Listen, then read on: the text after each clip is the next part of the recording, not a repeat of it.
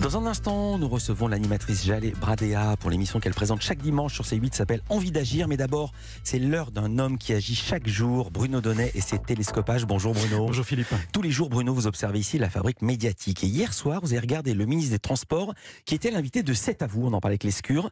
Et vous avez trouvé sa prestation, je vous cite, d'avocat du gouvernement hautement Oui, car le malheureux Clément Beaune a passé un moment euh, difficile hier soir sur France 5. Vous connaissez hein, la mécanique des talk-shows euh, du soir.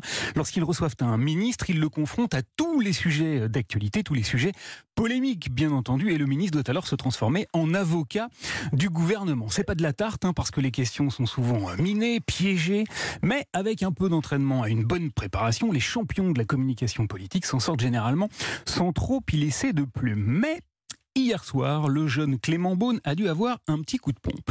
Car sur tous les thèmes, il s'est retrouvé totalement largué, je vous raconte. D'abord, les journalistes de France 5 ont voulu le faire réagir au coup d'éclat du député socialiste Iñaki Echaniz, je vous en ai parlé ici même hier matin, Oui. qui a piégé le ministre du Travail Olivier Dussopt en lui posant à l'Assemblée nationale une question qu'il avait lui-même posée en 2010, à l'époque à laquelle il était farouchement opposé au report de l'âge de la retraite. La concertation que vous avez promise apparaît pour ce qu'elle est.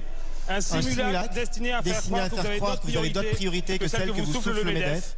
Là, les deux sons sont superposés Exactement, exactement. Anne-Elisabeth Lemoine a alors posé une question assez logique à Clément Beaune. Reculer l'âge de la retraite, c'était injuste en 2010 pour Olivier Dussopt et ça devient juste en 2023. Qu'est-ce qui s'est passé? Et, semblable à un lapin pris dans les phares d'une bagnole, le ministre des Transports lui a répondu ça. Je crois que c'est injuste de comparer une réforme qui était celle de Eric Woerth et de l'époque et celle d'aujourd'hui. Il ne faut pas comparer les deux réformes. Un argument, comment dire, pas Jojo, puisqu'en 2010, Olivier Dussopt s'était ému du choc que représentait le report de l'âge de départ uniquement à 62 ou 63 ans, Allez-vous, oui ou non, reculer l'âge de la retraite de 60 à 63 ans? Alors qu'aujourd'hui, comme le député Iñaki l'a souligné, on parle non plus de 62 ans, mais bien de 64, deux ans de plus donc. Allez-vous, oui ou non, reculer l'âge de la retraite de 62 à 64 ans Ensuite, eh bien ensuite, Clément Beaune a été questionné sur les profits records du pétrolier total. Et c'est dans ce contexte que le groupe Total Energy a annoncé ce matin un bénéfice net annuel de 19 milliards d'euros en 2022.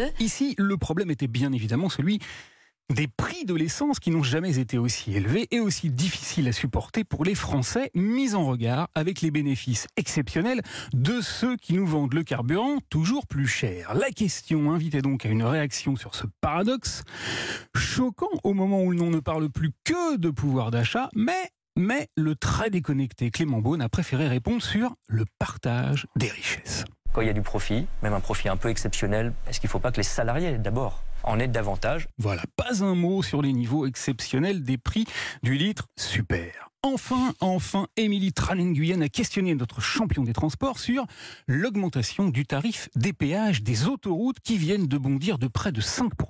Est-ce qu'il ne fallait pas euh, taxer les profits faits par ces sociétés d'au- d'autoroutes ou simplement essayer d'empêcher cette hausse exceptionnellement cette année? Elle a rappelé que les sociétés d'autoroutes avaient engrangé plus de 4 milliards d'euros de bénéfices en 2021, ok? Et ça, c'est moi qui l'ajoute maintenant, Philippe. On a appris aussi, en lisant le canard enchaîné il y a deux semaines, que le gouvernement avait commandé un rapport pour tenter de mettre un terme aux concessions de ces sociétés d'autoroutes qui, d'après le gouvernement, réaliseraient beaucoup trop de profits sur le dos des Français. Eh bien, en dépit de tous ces éléments, Clément Beaune a tout simplement répondu ceci. Je rappelle, je vais jusqu'au bout de ce qu'on a fait aussi, parce que j'ai négocié de longues semaines avec les sociétés autoroutes. Pour un véhicule électrique, écologique, on est à zéro. On est même à une légère baisse des tarifs. Les péages n'augmenteront pas, mes enfants, pour les véhicules électriques. Bravo Clément, beau boulot. Je rappelle tout de même, Philippe, qu'aujourd'hui, le parc automobile français compte 1,2% de voitures électriques et que très peu de ces véhicules empruntent les autoroutes à péage pour cause d'autonomie insuffisante de leur batterie. Bien vu, comme vous dites, le prix du litre super. Merci beaucoup, Bruno Donnet.